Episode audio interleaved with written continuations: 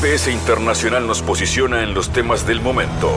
Fabián Cardoso informa y analiza la realidad latinoamericana y de integración regional en una producción de Sputnik. El último programa de la semana, el último viaje de esta nueva semana de GPS Internacional que nos permite saludar a una vasta audiencia los que están aquí en Uruguay, en M24 97.9 FM en la capital, Montevideo 102.5 en el este del país, en Maldonado, en las radios públicas de Bolivia, un abrazo fraterno a ellos, en la Argentina, en AM1030 del Plata y en todo el planeta en habla hispana en la página web de nuestra agencia mundo.sputniknews.com temas que hoy marcan la agenda. México prepara su defensa para responder a las solicitudes de audiencia que ha hecho Estados Unidos y Canadá. Están acusando al gobierno de Andrés Manuel López Obrador de violar diversas cláusulas del Tratado de Libre Comercio que han firmado esos tres países, el conocido como TEMEC. Bueno, ¿cómo se explica esta diferencia desde el punto de vista diplomático? cuánto afecta a la imagen internacional del presidente eh, López Obrador. Eh, hablaremos también del vínculo siempre conflictivo entre México y Estados Unidos y también haremos un análisis de la política exterior durante este gobierno y la relación con otras potencias, por ejemplo, los países BRICS. Para eso convocamos al especialista Aníbal García, desde México. Iremos también hacia Centroamérica, concretamente hacia Costa Rica. Allí está el analista Carlos Murillo, porque el presidente Rodrigo Chávez, otro de los presidentes outsider de la región, bueno, ha abogado por crear alianzas internacionales para eliminar las causas de la migración irregular, una de las grandes problemáticas que tiene eh, esa zona del continente. ¿Cómo le está yendo a este nuevo eh, presidente, a Rodrigo Chávez, que tiene eh, de trayectoria haber sido funcionario del Banco Mundial? ¿Cuál es el vínculo con los Estados Unidos? ¿El vínculo con China? Y también la coyuntura política en Costa Rica. Algunas de las respuestas que estaremos buscando con Carlos Murillo. Y cerramos, como siempre, con música en nuestro espacio cultural que nos permite conocer experiencias que se dan fundamentalmente en el sur del continente y en este caso la percusión, la música desde la percusión, el proyecto que se llama La Percutería. Luis Gutiérrez es uno de los integrantes. Eh, allí convergen el ritmo, la percusión y la improvisación, pero también el baile. Eh, vamos a conocer sobre esto porque además un gran músico argentino, Santiago Vázquez, estará realizando una actividad de capacitación sobre percusión pronto en Montevideo y antes lo estará presentando en este viaje siempre diverso desde lo cultural, lo político y lo social del GPS internacional que comienza ahora. En GPS Internacional localizamos las noticias de América Latina.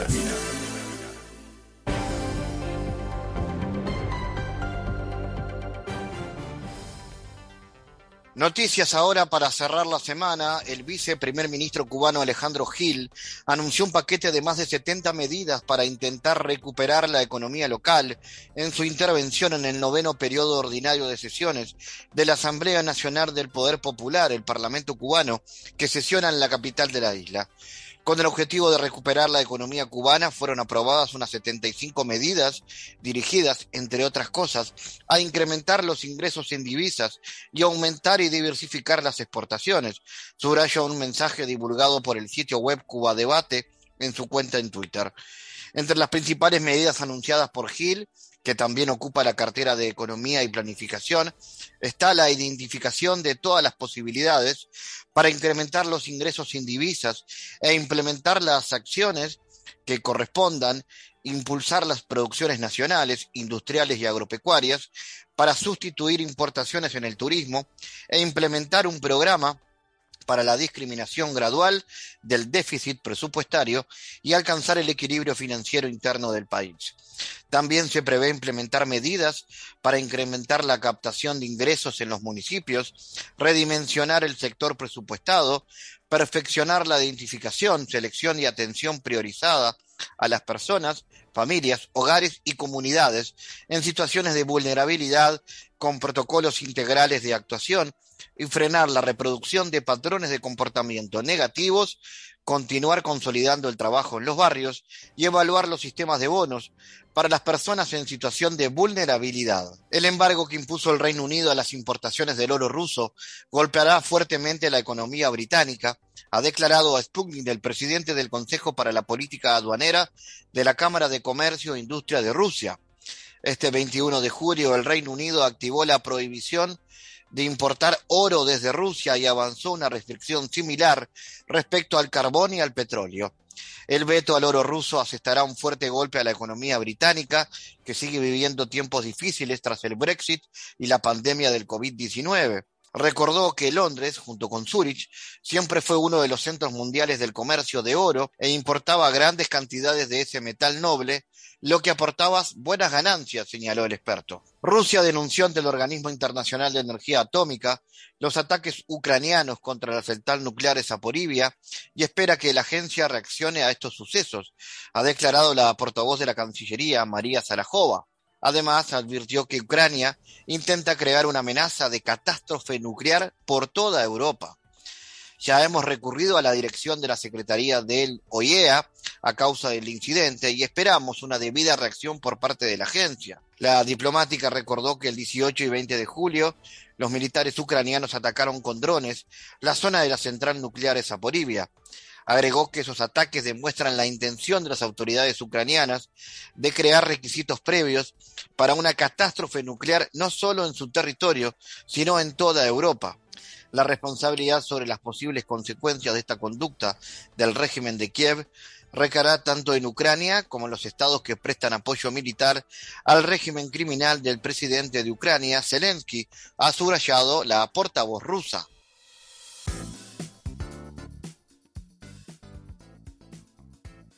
México ya prepara su defensa para responder a las solicitudes de audiencias hechas por Estados Unidos y por Canadá, cuyos gobiernos acusan al mexicano de violar diversas cláusulas del Tratado de Libre Comercio firmado entre los tres países, conocidos como TEMEC. El titular de la Secretaría de Relaciones Exteriores de México, Marcelo Edward, informó que la dependencia a su cargo ya trabajó en los argumentos que presentará México para defender sus argumentos en favor de la soberanía energética. A su vez, el presidente Andrés Manuel López Obrador reiteró durante la mañanera de este 21 de julio que no existe ninguna violación al tratado.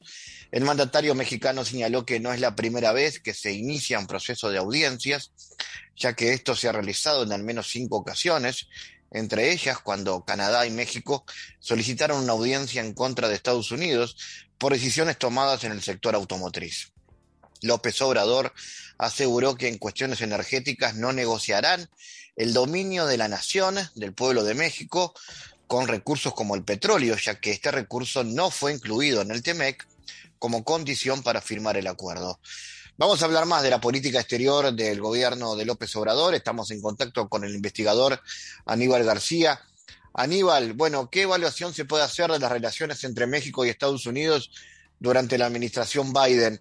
¿Y qué rol juegan esto las negociaciones vinculadas a este tratado, como el TEMEC? Hola, ¿qué tal? Es un gusto estar con ustedes.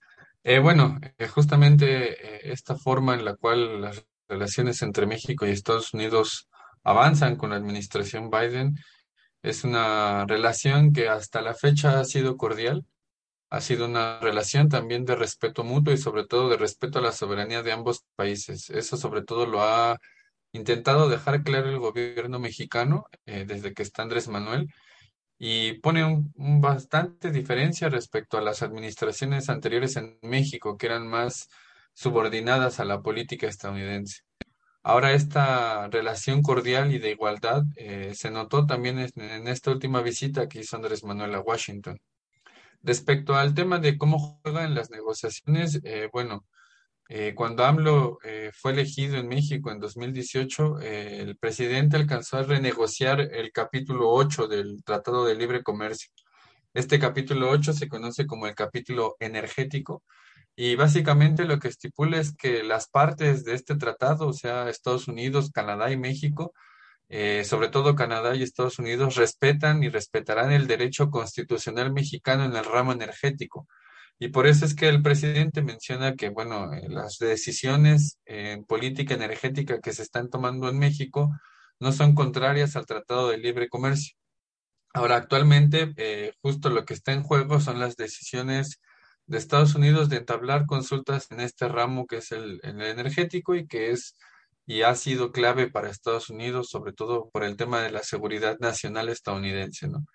Eh, lo pone sobre todo en el tema de que en México se han realizado dos eh, cambios que son no constitucionales, pero sí que son de, leyes secundarias. Es el caso de la ley de industria eléctrica y el caso de la ley de hidrocarburos que tenían como objetivo general ambas fortalecer el ramo energético nacional.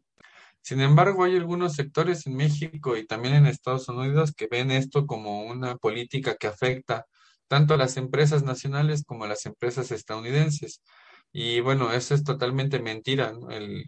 Justamente el Tratado de Libre Comercio en, en, uno de sus capítulos, en el capítulo 14, eh, estipula que se les tiene que dar el trato nacional o equivalente al nacional a los inversores estadounidenses o canadienses en, territorio mexicano y hasta la fecha eso es lo que ha sucedido. Entonces ahí hay una cuestión que es más de índole político por parte de estas empresas que están intentando llevar a consultas al gobierno mexicano, no una cuestión que sea netamente violatoria del Tratado de Libre Comercio. ¿no? ¿Cuál es entonces, Aníbal, la agenda diplomática de Biden hacia América Latina y si hay cambios respecto a la administración de Trump? Bueno, eh, respecto a la primera pregunta, la agenda de Biden eh, con, con, la región es bastante amplia. Eh, va desde el tema migratorio, que no solamente es con México y Centroamérica, sino que lo han elevado ya a rango eh, regional. Ellos, le denominan hemisférico eh, y que de hecho tiene una declaratoria ahora en la última cumbre de las Américas que fue apenas en, en julio. Eh, también está el tema comercial, el tema político, que digamos siempre están en las relaciones de Estados Unidos con América Latina, pero que, bueno, en el caso de, de Biden, eh, estos dos han sido mucho más fuertes y desde luego también que está el tema de la defensa de la, de la democracia y de los derechos humanos, que es un rubro que en el caso de las administraciones demócratas tienen bastante bien trabajado, bastante bien aceitado.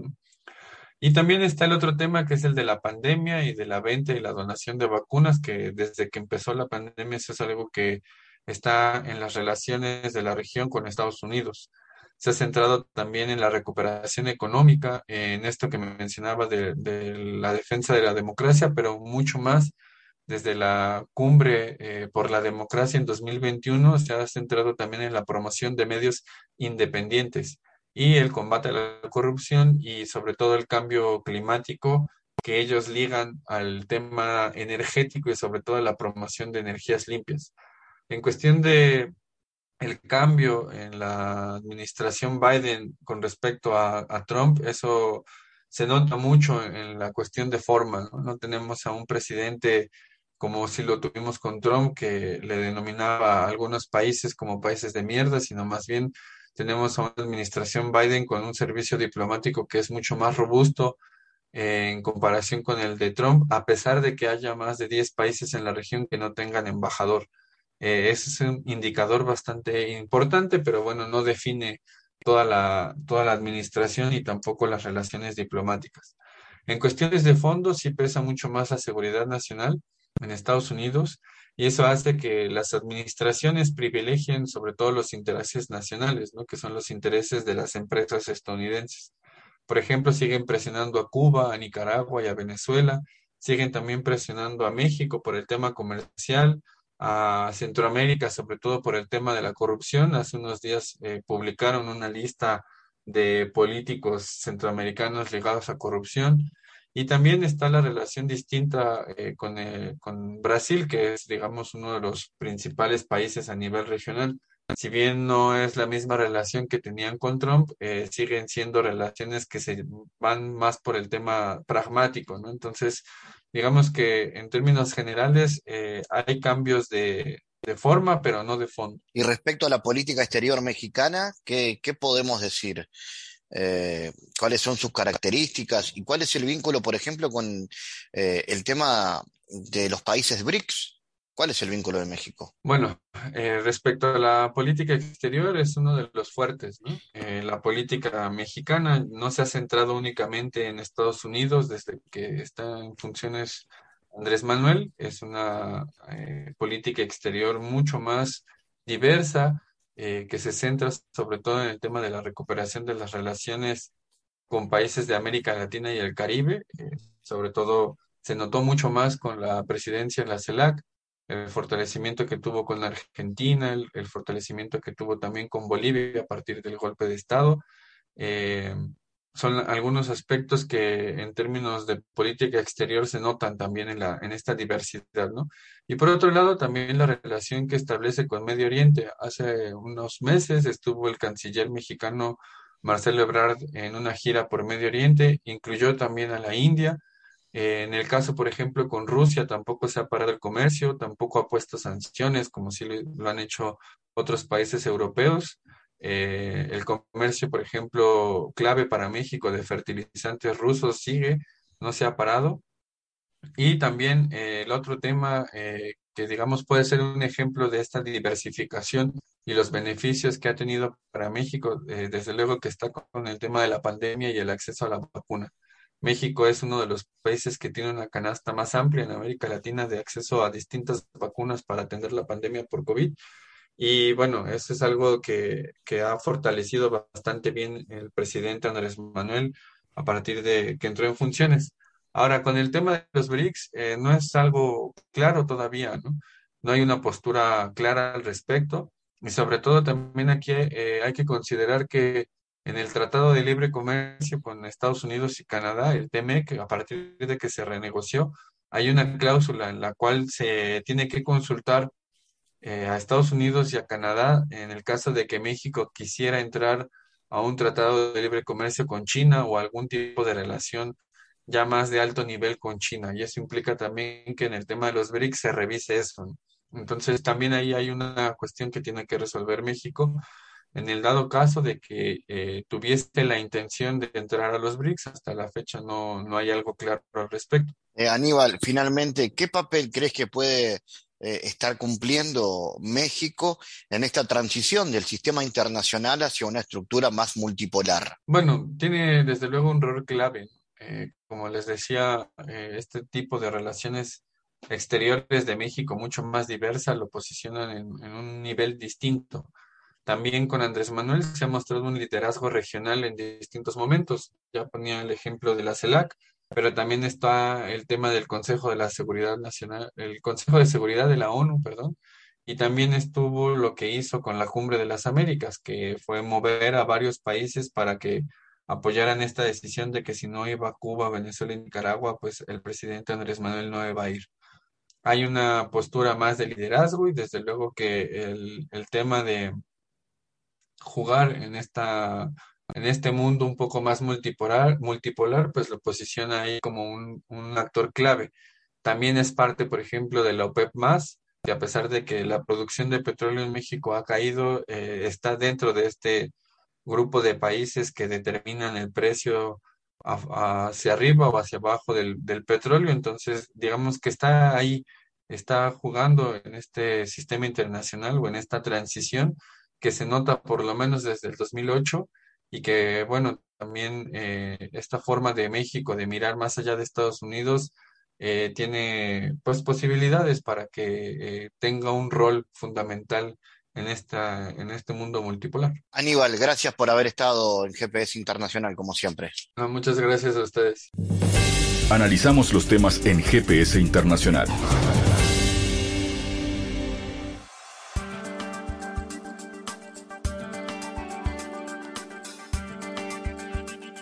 El presidente de Costa Rica, Rodrigo Chávez, abogó por crear alianzas internacionales para eliminar las causas de la migración irregular, desatada por factores como la violencia, la persecución y la falta de oportunidades. Chávez, un ex funcionario del Banco Mundial, lamentó la realidad de muchas personas obligadas a dejar sus países por el hambre o el miedo y advirtió que la pandemia de COVID-19 empeoró el panorama. Agregó que los gobiernos tienen un espacio fiscal cada vez más estrecho para encarar las causas de la migración. Por eso reivindicó la necesidad de alianzas. Vamos a hablar sobre la coyuntura política en Costa Rica y los desafíos que enfrenta la región centroamericana. Estamos en contacto con el analista Carlos Murillo.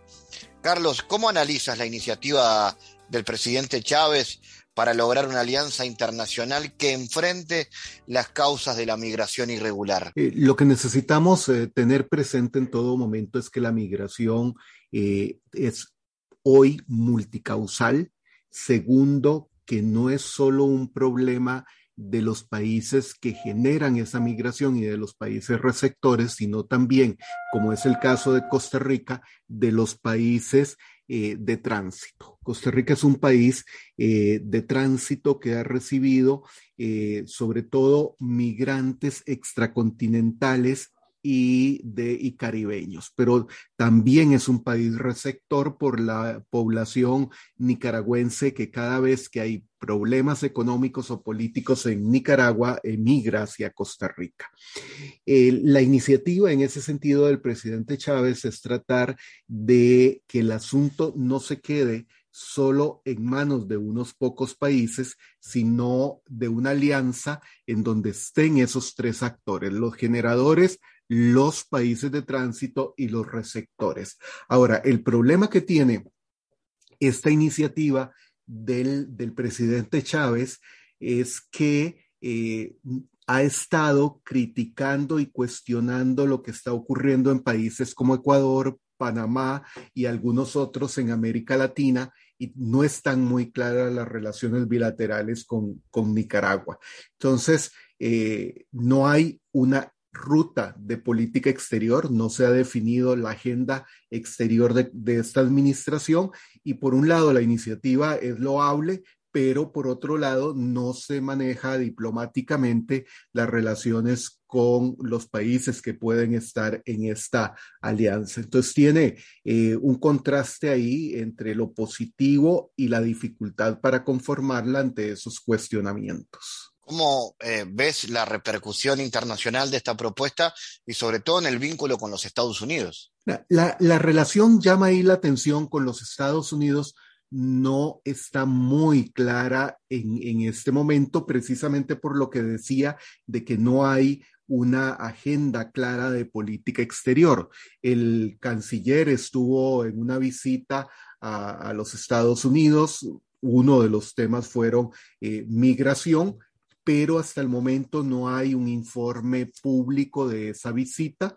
Llamó la atención que el canciller Tinoco, después de eh, su gira por Europa y Estados Unidos, le presenta un informe al presidente de la Asamblea Legislativa, lo cual no es costumbre en este país, por lo menos en administraciones anteriores.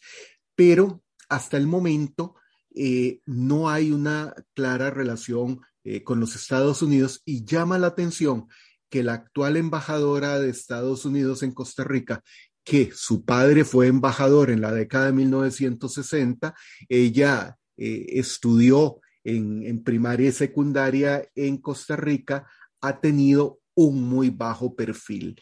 Entonces, la Embajada de los Estados Unidos en San José no ha hecho una manifestación oficial sobre este tipo de iniciativa. ¿Cómo analizas hoy la coyuntura política general en, Costa Rica? Eh, ¿Qué desafíos está enfrentando esta administración del, presidente Chávez que vayan más allá de esta eh, iniciativa de alianza internacional? Ah, es, una coyuntura inédita en Costa Rica. Inédita por varias razones. Primero, es eh, un presidente que fue candidato outsider, como lo informabas, eh, el presidente Chávez estuvo 30 años como funcionario del Banco Mundial, no conoce Costa Rica hasta que regresa el, año pasado ah, como ministro de Hacienda, solo dura seis meses y llega con un discurso populista, eh, autoritario, con una frase que caló profundo en el electorado. Yo me compro la bronca. Es decir, en términos costarricenses, yo asumo el reto de resolver los problemas de este país.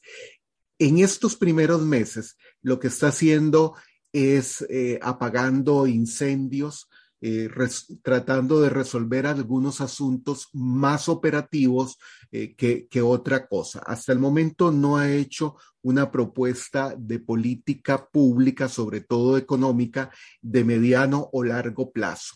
Y está adoptando un estilo muy similar al de mandatarios como el de México o el de El Salvador, con conferencias de prensa, eh, en este caso los miércoles en la tarde, eh, con todo un manejo mediático para anunciar a veces iniciativas que ya estaban implementándose desde la administración anterior.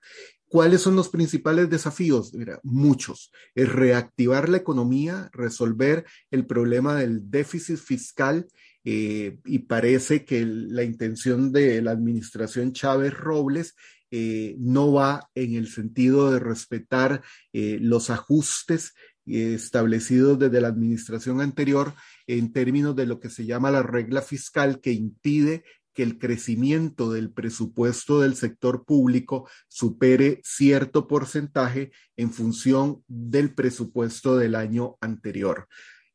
sin embargo, tiene una eh, eh, popularidad muy alta, la más alta entre los gobernantes en los primeros 100 días de este siglo en Costa Rica. Entonces, eh, está en un periodo de luna de miel en donde tiene un apoyo popular significativo, pero habrá que ver a partir de noviembre porque noviembre es el mes en que la Asamblea Legislativa tiene que aprobar el presupuesto ordinario de la República para el 2023. Y ahí es donde se verá cuánto de esas iniciativas que hoy propone eh, están implementadas en el presupuesto eh, del próximo año. Eh, ¿Se nota ese perfil outsider en su gestión o es claramente una gestión de un político tradicional? No, no es un político tradicional para nada. Es, un político, eh, te reitero, populista, autoritario, en el sentido de que en las conferencias de prensa él ordena y le dice a los ministros que tienen que cumplir en los términos que él estableció. ese no ha sido el estilo de los eh, eh, gobiernos anteriores de los mandatarios e incluso ayer en la conferencia de prensa, bueno, más bien en la conferencia de esta semana, eh, anunció, pero no dio los detalles, que va a denunciar penalmente a los dos últimos ministros de educación de la administración anterior por manejos eh, un poco confusos con los alquileres del ministerio. Eh, eso le gusta a la gente, ese estilo le gusta a la gente porque lo ve operativo, aunque eso no resuelva el problema de la educación en Costa Rica. ¿Cómo estás viendo la posibilidad del vínculo con China? ¿Hay agenda con China en, en la política exterior? Hasta el momento no, que es parte de esa ausencia de agenda de relaciones exteriores.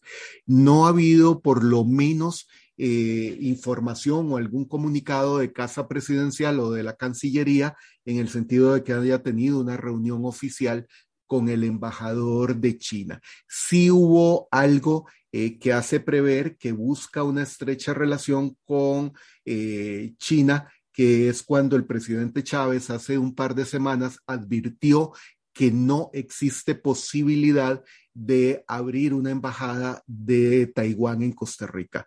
Eh, el concepto es equivocado, pero se refiere a una iniciativa que hubo en el gobierno anterior eh, por parte del gobierno de Taiwán y de algunos sectores costarricenses para que se abriera una oficina de intereses comerciales eh, de Costa Rica en Taipei y viceversa, lo cual sí está permitido en el acuerdo de relaciones diplomáticas de 2007 entre Costa Rica y China. Eso hace pensar que la posición de la administración Chávez es de tratar de continuar implementando algunas iniciativas para mejorar las relaciones eh, comerciales con China que siguen siendo cada año más deficitarias. Carlos Morillo desde Costa Rica, gracias como siempre por tu calificado análisis. Con gusto, un placer compartir este espacio.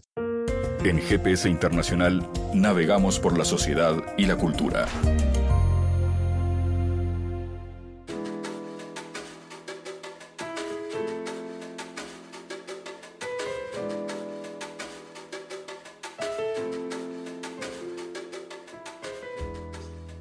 Bueno, vamos a hablar de música en este último bloque. La percutería es un proyecto en el cual convergen el ritmo, la percusión y la improvisación libre y pautada, dirigida a través de señas y gestos corporales, previas premisas imaginadas, creadas o practicadas de antemano o no.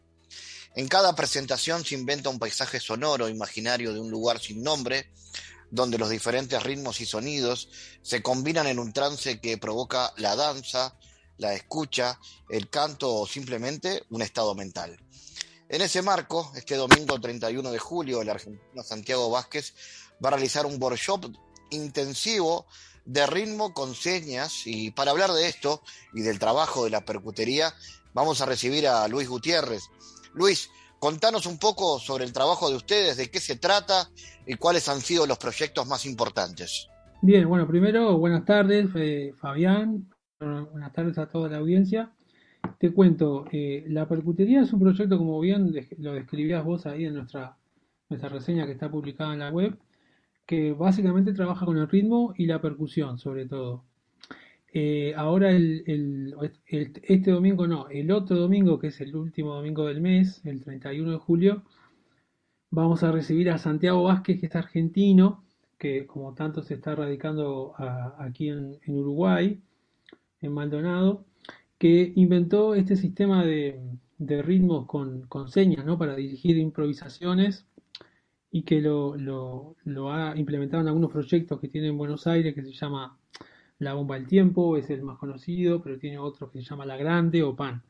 Y nosotros con la percutería eh, un poco somos los como su, su embajada, digamos, este, los proyectos, bueno, en principio el más próximo es ese, recibir a Santiago el, 31 de julio, el domingo, eh, el último domingo del mes, con este taller intensivo sobre ritmo con señas, que es el, lenguaje musical que nosotros este, investigamos con el grupo y aplicamos en, varios entornos, y eh, así nosotros y varios colegas que se dedican también a, al trabajo con, grupos en educación musical y en talleres. Eh, Luis, contanos qué hace la percutería habitualmente, cuál es la tarea que ustedes realizan. Bien, la, percuta, la percutería habitualmente, bueno, empezó eh, allá por el 2011 como un espacio de trabajo eh, personal, más que nada, para mis proyectos de, musicales. Yo soy percusionista, doy clases y bueno, y toco por ahí en, en diferentes proyectos.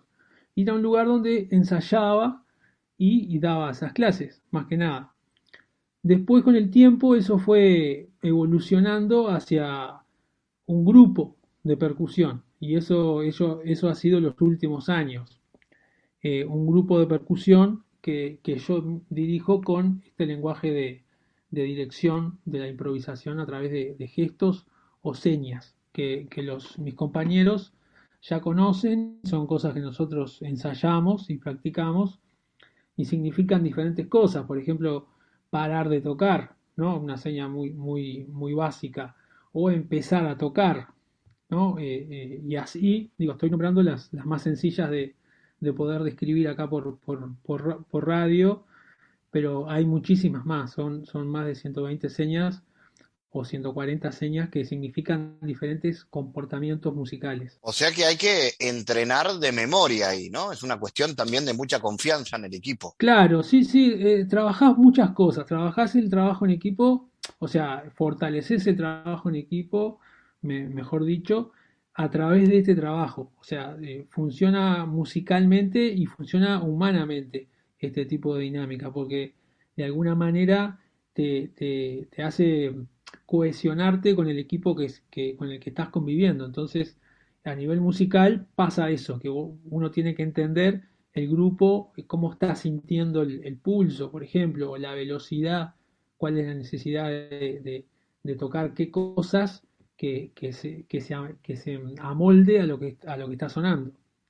Entonces, por ese lado, es, es, es, da para muchas cosas más además del entrenamiento musical, ¿no? Cualquiera puede aprender a tocar percusión, hay que tener algo especial. Sí, bueno, eso, eso es una discusión interesante que, que, que siempre surge en, muchos ámbitos con relación a la percusión y en relación a la música. La música es, eh, bueno, últimamente que también e, estos años han sido también de como de conflicto, de valoración de la música en los entornos este, educativos. Y es eh, obviamente que la música aporta mucho a la sensibilidad de las personas, ¿sí? Eh, la percusión también dentro de ese contexto. Y cualquiera puede este, aproximarse y, desarrollar esa sensibilidad musical a través de la percusión o cualquier otro instrumento.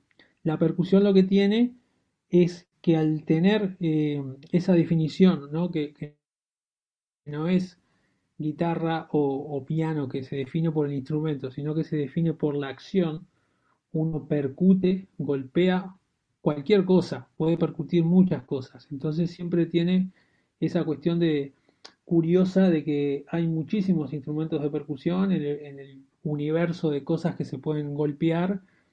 Hay muchísimas cosas que uno puede transformar en instrumentos de percusión, ¿no? como un balde o una lata, y cosas que uno puede hacer para que ese balde o esa lata, con las posibilidades que, uno tiene, en mi caso que, trabajo a veces en, en centros educativos públicos que no tienen este, todas las posibilidades de adquirir los mejores instrumentos, hay que trabajar también la imaginación para transformar esos elementos en otras cosas que suenen distinto y suenen mejor muchas veces. Entonces, también ahí está esa, esa curiosidad y eso para trabajar, ¿no? De, bueno, cuán, eh, mi mente cuánto puede ir más allá de lo que tengo y, con, cómo, resuelvo con, lo que tengo a mano, ¿no? ¿Cuál ha sido, Luis, tu camino como percusionista, tu formación musical y qué perspectivas ves en tu carrera, digamos? ¿Cómo es ser un, ser un percusionista en, Uruguay o, en, o en, la región sur del continente? Bueno, es, eh,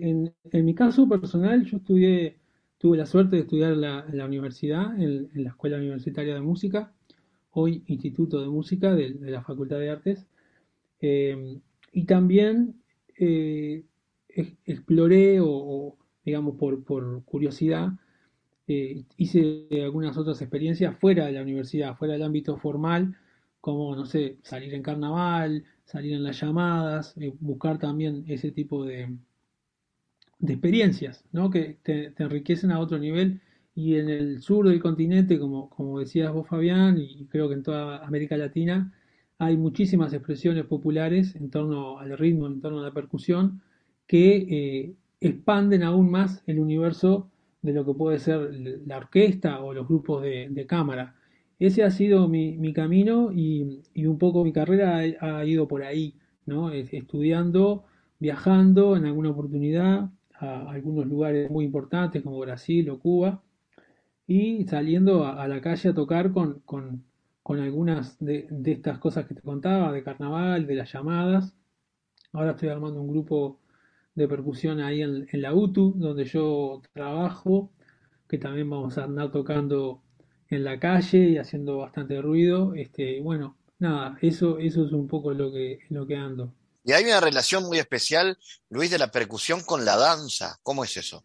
Sin duda, sin duda. Sobre todo, bueno, justo lo que, lo que hablábamos recién en, nuestro continente las, expresiones de percusión o las, expresiones rítmicas, eh, todas te diría, ahora estoy pensando cuál no, porque siempre hay alguna que, rompe la regla, pero creo que todas las expresiones que yo conozco en cuanto a la percusión tienen que ver con alguna danza, porque el ritmo y la danza están íntimamente vinculados, el ritmo y el movimiento. Entonces, eh, siempre hay algo este, que se enlaza de lo que uno toca con lo que debería generar en, la audiencia, ¿no? La, la, las ganas de moverse, las ganas de bailar y de acompañar eso que está sonando con el cuerpo. Entonces ahí seguro que hay una, una, cosa muy este, hermanada entre, entre, la percusión y la danza. Luis, recordemos entonces este taller que se va a hacer el 31 de julio, Santiago Vázquez. Recordemos bien de qué se trata y cómo puede hacer la gente para informarse y ser parte. Bien, te cuento, Fabián, y le cuento a toda la, audiencia. El taller será el domingo, eh, eh, es un día particular los, domingos para hacer actividades así, pero bueno, es el día que encontramos porque Santiago yo te contaba que este, está instalando acá en, Montevideo, no, en Maldonado, en Uruguay, pero trabaja mucho en Buenos Aires y bueno, en este momento está proyectando un, viaje a, Europa, también en Portugal, hacer lo mismo que va a hacer con nosotros, dar talleres y armar grupos de percusión. El domingo 31 de julio, en, en nuestro espacio de trabajo, la percutería, la gente que quiera participar se puede informar a través de la página web, que es muy simple, es lapercutería.com. Nos buscan ahí y ahí te encuentran todos los datos del taller. Nos pueden escribir al correo que también es que es la percutería.gmail.com y ahí se contactan y coordinamos todo para que puedan venirse. Excelente, Luis. Bueno, buenísimo, atentos. Eh, ¿Los pueden encontrar en redes sociales también, en la percutería? Seguro, seguro. Estamos en, Instagram y bueno, en Facebook también, aunque Facebook ya, ya es un poco antiguo, ¿no? Ahí los pueden encontrar. Luis Gutiérrez de la percutería, gracias por estar. Gracias a vos, Fabián. Saludos a todos.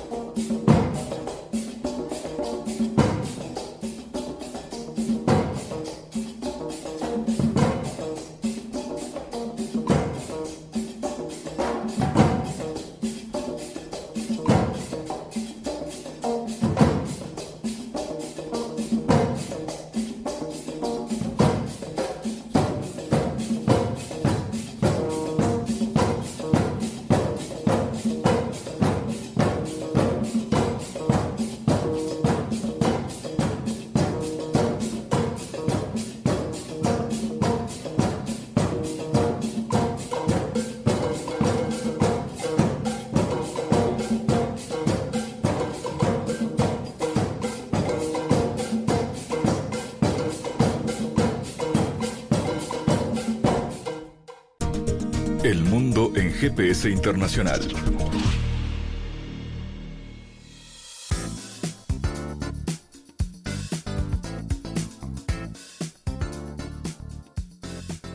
En diálogos geopolíticos analizamos diversos asuntos que atañen a la política mundial, desde el abordaje de los ámbitos multilaterales de articulación política a nivel global hasta las cualidades y los propósitos de las configuraciones regionales, tanto en América Latina así como en otras regiones. Nuestro objetivo es poner foco a una gran diversidad de temas que atañen a la geopolítica en el mundo contemporáneo. Para eso vamos a recibir a Santiago Caetano aquí en GPS. Bienvenido, Santiago. Gracias, Fabián. Durante estas semanas hemos puesto el foco en algunos de los asuntos más importantes del campo de estudio de la economía política internacional en el marco de la historia de los últimos 50 años de las relaciones internacionales. En este sentido, advertimos el carácter cambiante del sistema internacional en los años 70 como fruto de una serie de acontecimientos que otorgaron relevancia a los asuntos de baja política por sobre las cuestiones de alta política. En este marco eh, advertimos la distensión político-militar entre las superpotencias, el activismo de los países del sur global en torno a los problemas de desarrollo relativos al desequilibrio norte-sur, la crisis energética, la crisis monetaria, así como otros acontecimientos que van en ese sentido. Y como consecuencia de ello, ha emergido un conjunto de actores no estatales en el sistema internacional que consolidaron el carácter heterogéneo del mismo, ya que los objetivos y principios de estos, con respecto de los estados y las organizaciones internacionales, suelen ser distintos. Y a modo de ejemplo, los objetivos de justicia o solidaridad de actores como algunas ONG se podría ver contrarrestados con la búsqueda restricta de beneficios económicos por parte de las empresas transnacionales, así como la necesidad de los estados en el establecimiento de políticas de seguridad. Por su parte, advertimos el aumento del poder relativo de los países de Occidente en la estructura del sistema internacional por medio de la promoción de interacciones sistémicas de carácter interdependiente y transnacional. Y sobre ello pusimos énfasis en lo que fue el llamado shock Volcker en relación al ex director de la Reserva Federal durante las presidencias de Carter y Reagan, quien subió las tasas de interés del 9% en el 78 al 18% en el 1981. Y este proceso coadyuvó a la reconfiguración del capitalismo global en los años 80 y con ello un posicionamiento crecientemente hegemónico de Estados Unidos en los albores de un nuevo escenario geopolítico, cuya intensificación disolvería el conflicto de la Guerra Fría. En este sentido, y a lo largo de los años 90, este escenario de mundialización del capitalismo global tiene entre su marco ideacional la promoción del libre comercio, el regionalismo abierto, así como la obsolescencia de la centralidad de los aparatos estatales, particularmente lo que concierne a lo económico.